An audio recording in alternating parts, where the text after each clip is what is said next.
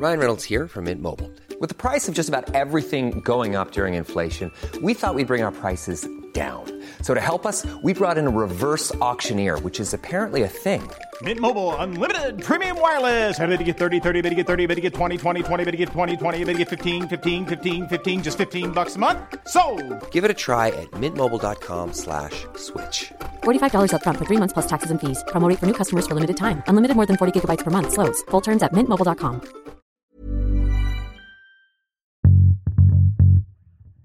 Bonjour, vous êtes avec Vanity Fair pour notre podcast Écoutez les filles, présenté par Sophie Rosemont et qui, comme son nom l'indique, laisse la parole aux filles.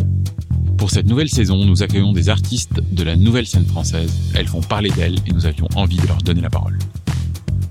Aujourd'hui, je suis ravie de recevoir Pénélope Bagieux. Pénélope Bagieux, c'est un crayon qui s'agite depuis plus de 15 ans déjà sur la sphère publique artistique. C'est une mélomanie invétérée des couleurs et un trait que le monde entier nous envie. C'est un sens de la formule affûté et un féminisme culotté en toutes circonstances. Et justement, culotté, comment as-tu vécu ce succès assez monstrueux tout de même? Monstrueux, c'est le mot. Euh, bien, bien, écoute, hein, j'ai plutôt bien vécu. C'est, plutôt des bons problèmes. euh, C'est cool d'avoir un livre qui touche des gens dans différents pays. Et puis c'était le monde d'avant, donc j'ai pu me rendre dans les pays où mon livre sortait. Donc ça, c'était quand même vraiment un. Enfin, c'était une tournée assez folle en fait, parce que tu vas dans plein d'endroits, mais tu vas pas juste pour euh, parler de la pluie et du beau temps. Tu vas pour parler de féminisme dans chaque pays, avec souvent des publics assez jeunes en plus. Il y avait des moments hyper émouvants. euh, et puis ça, même ça remet en perspective là où moi j'en suis, c'est-à-dire de voir euh, où est-ce que, enfin moi et la, la France, je sais pas, se situe un peu dans ce dans ce train des progrès euh, de, la situation des femmes quoi. Si tu vois des pays où hum, elles ont vraiment vraiment la dalle et il y a pas grand chose qui se passe, mais il y a un élan tellement fort que tu tu sais que les choses vont changer. C'est des pays où c'est beaucoup plus tranquille, donc euh, c'était passionnant. Et ça me fait rebondir plutôt que prévu, vu ce que tu me dis, sur cette formule de Gloria Steinem, qui est vraiment euh, le gimmick de, de cette émission. C'est la vérité vous libérera, mais d'abord elle vous mettra en rage. En quoi ça résonne en toi? Bah, elle dit aussi qu'il faut, euh, c'est normal, euh, enfin les jeunes féministes et les vieilles féministes et que c'est normal qu'on ne soit pas tout au même point de la colère. C'est bien de commencer par une phase où on pense qu'on va y arriver sans être énervé, parce que sinon c'est vraiment désespérant de se dire moi je crois qu'on peut y arriver euh, en étant euh, par le dialogue euh, calme, ça sert à rien de s'énerver. Puis en fait très vite on voit les limites de ce système-là et on se dit non en fait il faut quand même vraiment gueuler pour que ça marche. Moi c'est bon, j'ai bien fait le tour de la question du euh, ne pas s'énerver. J'ai bien bien vu que ça ne marchait pas, donc euh, j'ai entamé euh, de manière très sereine la phase euh, grosse rageuse.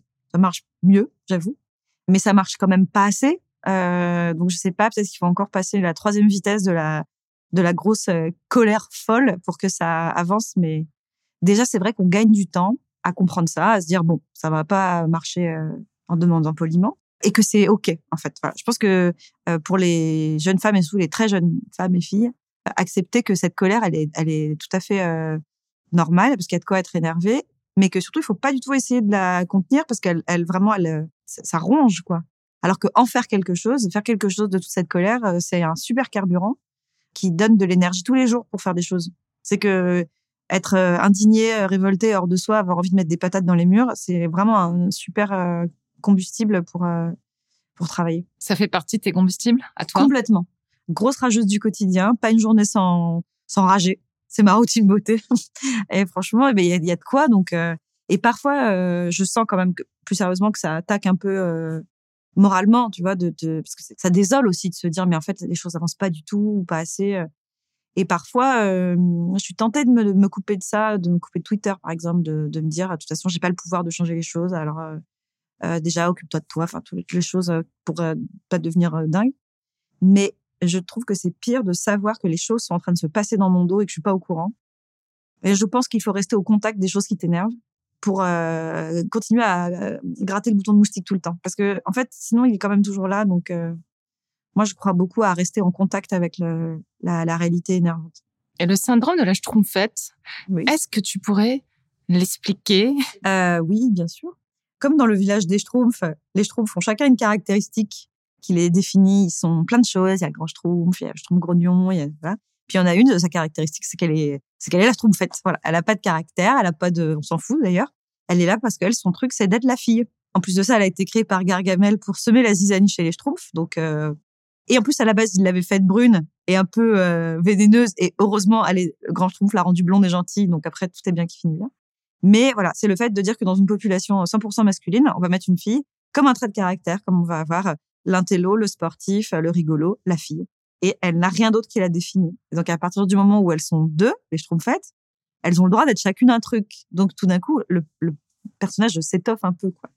Dans la bande dessinée, il y a ce truc de syndrome de la Schtroumpfette euh, qui est qu'on a tendance, un peu moins maintenant, mais enfin quand même encore pas mal, à considérer que le fait d'être une femme artiste, euh, c'est ta caractéristique première. C'est à la fois ton, ton sujet, ta façon de traiter les choses.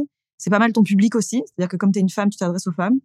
Et puis on se dit, bah on en a mis une dans le panel, donc euh, c'est bon, on est euh, chaperché, on a mis une fille, donc euh, c'est bon. Et toi, pendant longtemps, tu as été la fille de la BD française. Alors, ce qui est fou, c'est qu'en plus de ça, euh, on était déjà plein.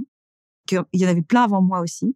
Mais euh, par un truc de, un peu de curiosité bizarre médiatique, il y avait l'idée de se dire, euh, elle, c'est vraiment la fille, parce que elle parle de trucs de fille en plus, donc c'est vraiment, on, voilà, on en a une quoi, c'est cool. Après, en plus, il y a plein de sujets périphériques. On peut parler de, elle va nous raconter ce que c'est d'être une fille dans la BD, etc. C'est quand même un peu dur de, de faire dézoomer et de réussir à sortir de ce truc de un peu essentialiste.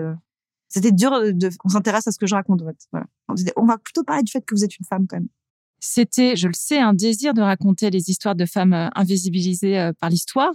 Ce que j'avais d'ailleurs fait aussi avec mon livre Girls Rock. On en a déjà parlé toutes les deux. Quelles ont été tes principales motivations? Les présenter, raconter leur histoire? Alors en fait, il n'y avait pas du tout de démarche altruiste et d'envie de les présenter. Il y avait un truc comme toujours dans l'écriture hyper perso et hyper égoïste qui est moi ça m'intéresse et donc moi j'ai envie de les dessiner et ça me fait plaisir et j'ai envie de chercher des trucs sur elles et j'ai envie de m'approprier leur histoire et de me mettre à leur place, etc. Qui est un exercice vraiment euh, très solo avec toujours dans un coin de ta tête le pari que si ça t'intéresse toi, ça risque d'intéresser d'autres gens. Mais il n'y avait pas du tout une démarche de me dire je vais remettre à l'honneur ces femmes, etc. Et d'ailleurs, je pense que si jamais tu le fais avec cette, enfin d'ailleurs tu, tu seras d'accord avec moi, si tu le fais avec cette euh, cette idée-là, qui est très grandiose, tu vois, de se dire je vais les sortir de l'ombre et tout, je pense que tu passes à côté d'un d'un truc important, c'est de créer de l'empathie avec elles. Euh, alors que si tu parles de celles que toi t'aimes à, euh, à fond, tu vois, moi le point commun des 30 femmes dont je parle dans les culottés, c'est que je les adore tellement, tellement, c'est tellement mes copines quoi.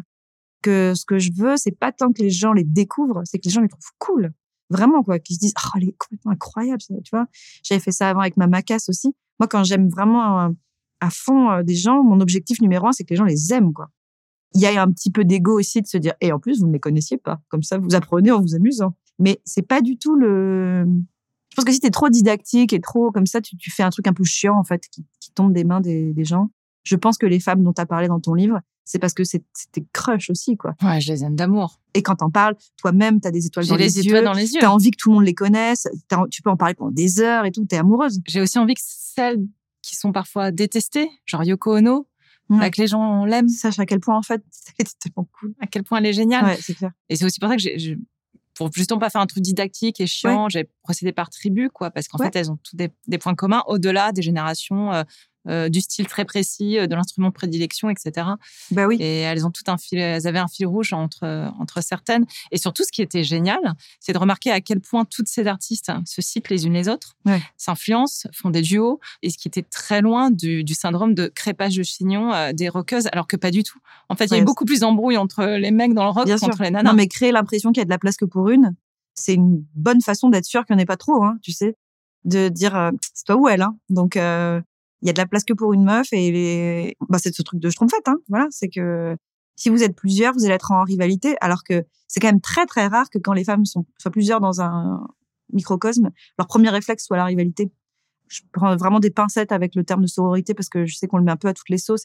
Il y a quand même un truc qui fait que quand dans ton milieu tu croises une femme qui fait la même chose que toi, tu pressens qu'a priori elle s'est quand même tapé le même genre d'emmerde que toi, qu'a priori euh, les sales types que tu as rencontrés, bah, elle les a rencontrés aussi, qu'on lui a sorti les mêmes conneries qu'à toi ça crée un petit précédent de sympathie quand même, quoi, tu vois.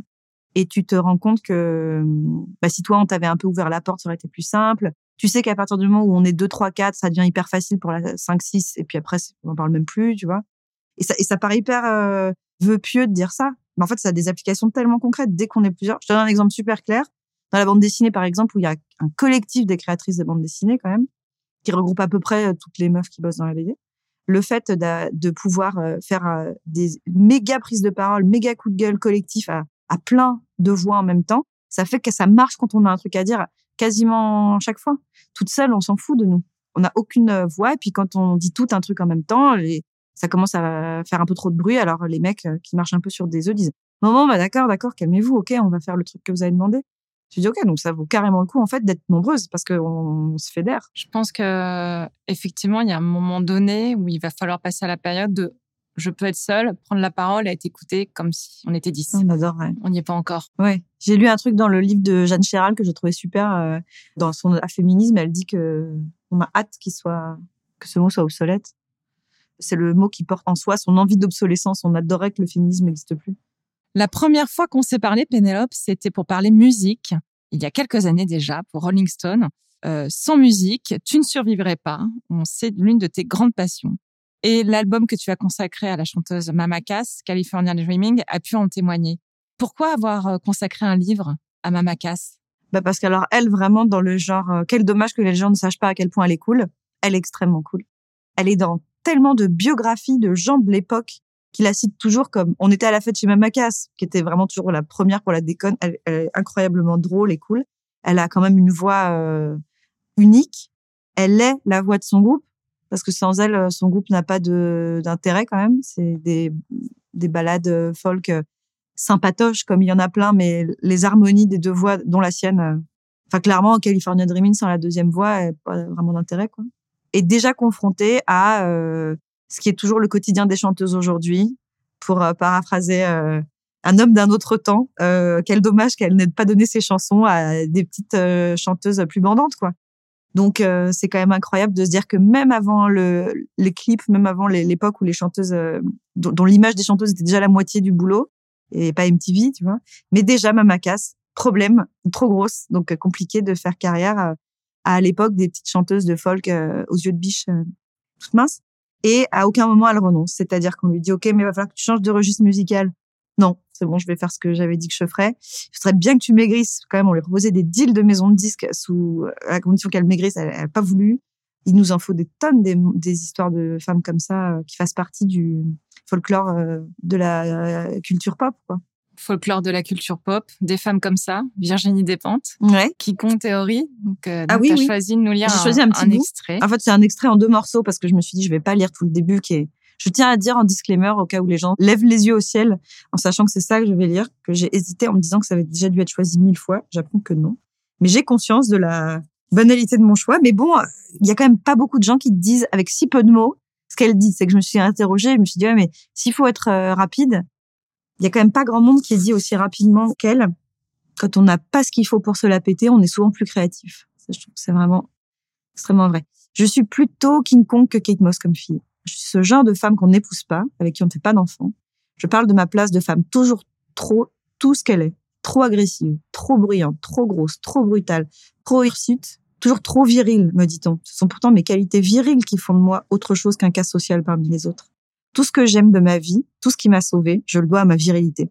C'est donc ici, en tant que femme inapte à attirer l'attention masculine, à satisfaire le désir masculin et à me satisfaire d'une place à l'ombre que j'écris. C'est d'ici que j'écris en tant que femme non séduisante mais ambitieuse, attirée par l'argent que je gagne moi-même, attirée par le pouvoir de faire et de refuser, attirée par la ville plutôt que par l'intérieur et toujours excitée par les expériences incapables de me satisfaire du récit qu'on m'en fera. Je m'en tape de mettre la gaule à des hommes qui ne me font pas rêver. Je fais un petit saut. Parce que l'idéal de la femme blanche séduisante mais pas pute, bien mariée mais pas effacée, travaillant mais sans trop réussir, pour ne pas écraser son homme, mince mais pas trop névrosée par la nourriture, restant indéfiniment jeune sans se faire défigurer par les chirurgiens d'esthétique, maman épanouie mais pas accaparée par les couches et les devoirs d'école, bonne maîtresse de maison mais pas boniche traditionnelle, cultivée mais moins qu'un homme, cette femme blanche heureuse qu'on nous brandit tout le temps sous le nez, celle à laquelle on devrait faire l'effort de ressembler, à part qu'elle a l'air de beaucoup s'emmerder pour pas grand-chose, de toute façon, je ne l'ai jamais croisée nulle part. Je crois bien qu'elle n'existe pas. C'est super cliché de dire qu'il y a un avant et un après King Kong théorie, mais enfin quand même, quand en si peu de pages, euh, quelqu'un théorise des choses que tu avais toujours prises pour euh, soit pas de chance, soit des hasards individuels, euh, soit c'est ma personnalité, puis qu'on te dit mais non, t'inquiète pas, c'est tout le monde en fait. Ben, je pense que je, je, dirais, je dirais pas, il faut le mettre dans les mains de toutes les très jeunes filles parce que c'est quand même un vrai camion dans la face quand tu le lis. Mais euh, à un moment, euh, quand on sent qu'on est prêt pour euh, franchir une petite étape dans la déconstruction, je pense que ça met un, accès, un coup d'accélérateur quand même. Hey, I'm Ryan Reynolds. Recently, I asked Mint Mobile's legal team if big wireless companies are allowed to raise prices due to inflation. They said yes. And then when I asked if raising prices technically violates those onerous two-year contracts, they said, "What the f*** are you talking about? You insane Hollywood ass."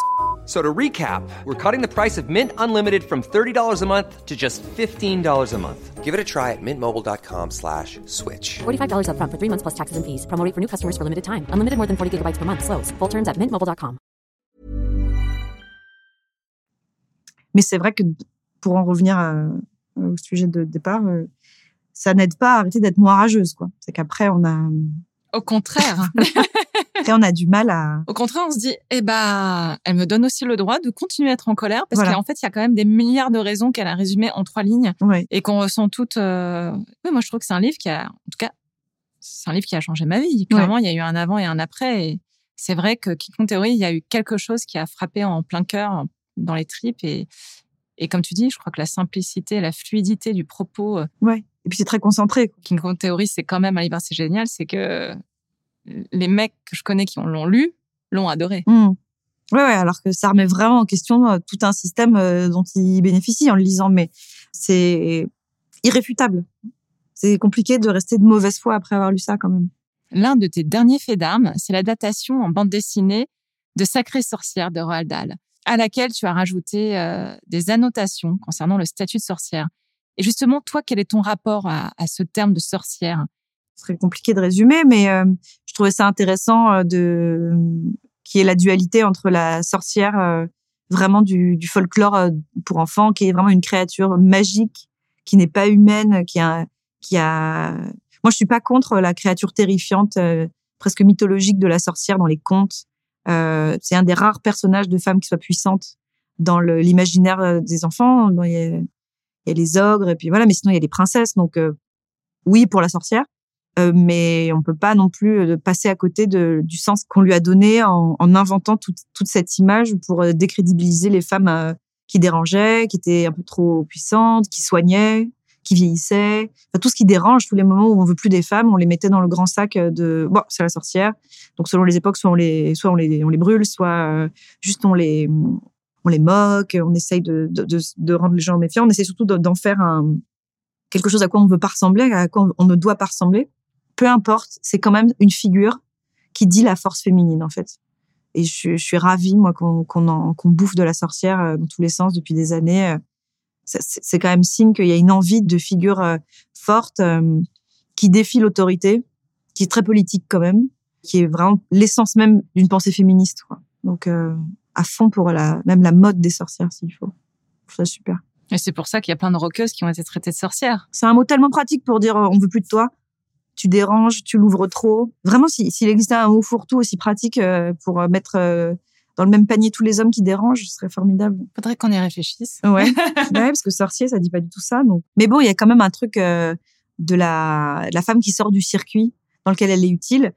Tu vois, euh, par exemple, euh, je sais pas si quand tu étais petite, tu as lu, euh, tu vois, La sorcière de la rue Mouffetard et tout ça. Le fait qu'elle soit vieille, qu'elle ait pas d'enfants, que globalement, elle adore pas les enfants plus que ça, et qu'elle fasse un peu ses trucs dans son coin, en étant ni désirable, ni... fait que... Ah, c'est pas possible. Il faut qu'elle dégage. Il faut que... Il faut qu'on s'en débarrasse. On la transforme en grenouille à la fin, et puis... c'est hyper brutal, en fait. Ça veut dire qu'une fois qu'on est sorti du circuit de ce qu'on peut avoir d'utile, de procréatif, de séduisant, de selon en plus des normes, euh, voilà. C'est pour ça que tu vois au début de mon adaptation de Sacrée Sorcière, je voulais vraiment faire une petite parenthèse pour euh, planter la graine de la discussion avec les enfants, quoi, et leur dire déjà leur expliquer ce qu'on avait fait à une époque à, aux sorcières, en restant quand même soft parce que je voulais pas non plus euh, les terrifier, et puis les questionner sur euh, c'est quand même bizarre. par exemple, la mamie dans le livre, là, qui est une mamie adorable, super, hyper cool, mais très indépendante et qui a pas de mari. À une époque, on l'aurait peut-être brûlée quand même. Et toi, tu t'arrives à, à te souvenir de la première fois où tu t'es dit je suis féministe parce que toi, tu n'as pas peur de ce mot du tout. Ouais. Et euh, ce, qui est, ce qui est assez important à souligner parce qu'encore aujourd'hui, euh, euh, certaines femmes peuvent avoir peur de se dire féministe. Toi, ça n'a jamais été ton cas et depuis si, toujours. bien sûr. Oh là là, non, pas du tout. Non, et même je te dirais que je suis féministe depuis que j'ai plus peur du mot féministe. Il est, c'est la clé du de l'énigme. C'est ne pas avoir peur de se couper euh, des hommes en disant ce mot, parce que comprendre que ça veut juste dire qu'il y a un déséquilibre, qu'il y a des inégalités et qu'on veut les mêmes droits, qu'on veut les mêmes possibilités, qu'on veut la même liberté de circuler et que si certains hommes sont dérangés par ça, c'est qu'ils ils ont un problème en fait. Et donc il faut pas s'excuser de demander ça. Il faut dire logiquement, euh, toi qui es un homme, tu connais certainement des femmes. Alors c'est quand même toujours un peu dommage d'avoir besoin de se mettre à un degré d'empathie de réfléchis bien, t'as sûrement une sœur, une mère, mais parfois il faut passer par là. Tu connais des femmes, t'aimerais bien qu'elles aient les mêmes droits que toi. Tu trouves pas que c'est normal qu'elles aient moins de droits que toi? Oui. Alors bingo, toi aussi tu es féministe, tu vois, c'était quand même pas très très compliqué. Et c'est tout. Et d'avoir peur de froisser en disant ce mot, euh, il faut vraiment se l'approprier. Et moi, j'ai mis hyper longtemps à dire ce mot parce que justement, on a tellement fait en sorte que ce mot soit euh, détestable et terrifiant que ça a très bien marché, tout ce marketing de la haine du féminisme et du, de la caricature surtout, euh, la détestation.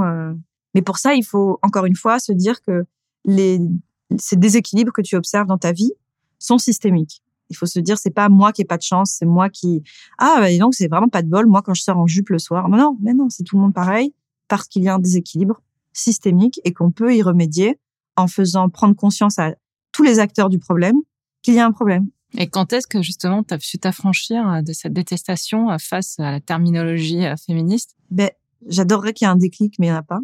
Je me souviens très bien de quand je ne voulais pas de ce mot. Je me souviens d'une interview que j'ai fait il y a hyper longtemps avec une journaliste américaine qui était hyper féministe, elle pour le coup. J'étais vraiment, j'étais toute bébé, hein, et qui me posait plein de questions et puis qui me disait mais du coup tu te considères comme féministe? Et j'avais dit ah ben sûrement pas, non, moi j'ai rien contre les hommes, au contraire. Hein. Et dans le l'article, elle dit euh, elle n'en est pas encore au moment où elle sait qu'elle est féministe, mais voilà.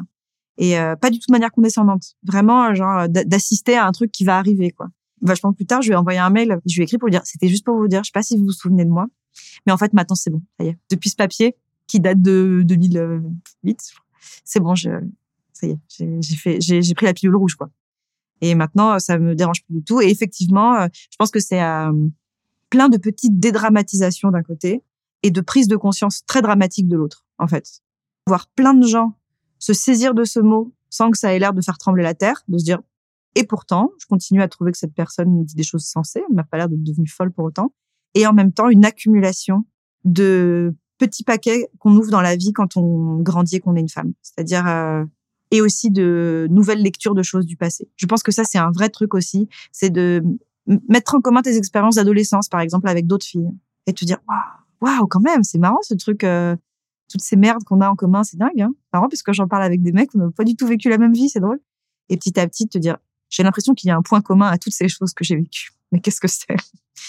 Et au bout d'un moment quand même tu te dis bon le cercle se resserre, quoi, et tu finis par voir le, dénominateur commun de la plupart des oppressions que tu vis. Pour revenir à la musique, si tu devais consacrer un autre livre à un ou une artiste musicale, qui serait-ce? Alors, il n'y en a plus aucune à laquelle j'aimerais m'attaquer parce que j'aimerais vraiment ne plus faire de biographie jamais de ma vie.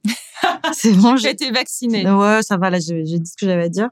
Tu sais, euh, c'est bête, mais je suis accro au documentaire biographique sur les chanteuses qui, est a sur Netflix. Je pense que maintenant, je les ai à peu près tous vus. Pour rester dans la lignée de ce qu'on vient de, vient de se dire, assister à comme ça une belle éclosion et quelque chose de magnifique qui m'a vraiment euh, serré à la gorge, c'est le documentaire sur Taylor Swift. C'est vraiment la bonne fille qui plus ça va, plus dit ah mais vous me faites tous chier en fait. Et il y a une scène, je te spoil un truc, mais un truc qui est sublime, c'est qu'il y a la scène où elle est avec tout son staff autour parce que elle veut faire un tweet pour soutenir euh, une candidate démocrate au sénatorial. Et tout le monde dans son entourage lui dit ne fais pas ça Taylor, ne te politise pas. En plus, t'es quand même une chanteuse identifiée country. Si tu te mets les républicains à dos, c'est mort. Et puis surtout, au-delà de ça, plus profondément, tais-toi et chante quoi. Et elle, elle dit mais ça me bouffe en fait. J'en peux plus. J'ai une voix. Si je dis quelque chose, des millions de gens l'entendent. Et c'est pas que je me sens une responsabilité, c'est que c'est en train de me bouffer. Je deviens dingue. J'ai besoin de dire ce truc. Et t'as une scène hyper euh, théâtrale où elle est vraiment en train de prendre son élan avant d'appuyer sur envoyer, avant d'envoyer son premier tweet euh, politique. Et tout le monde autour dit erreur, grosse erreur, grosse erreur. Cette scène, elle te, elle te fait chialer tellement c'est beau parce que c'est une naissance, quoi.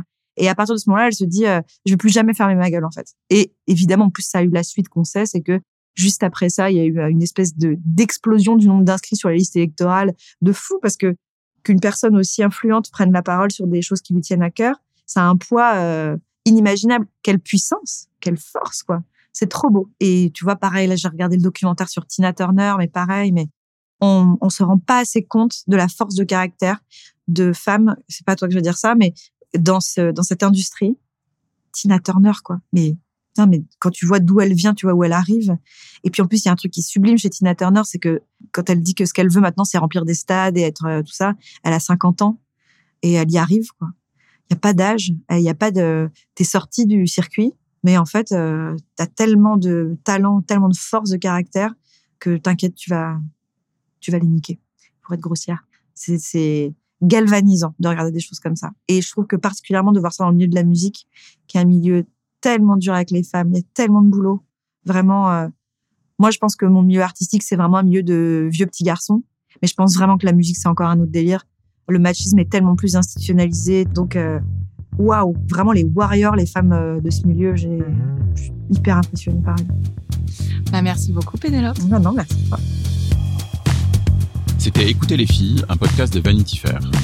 Retrouvez les autres épisodes de la saison sur toutes nos plateformes et partout où l'on écoute des podcasts.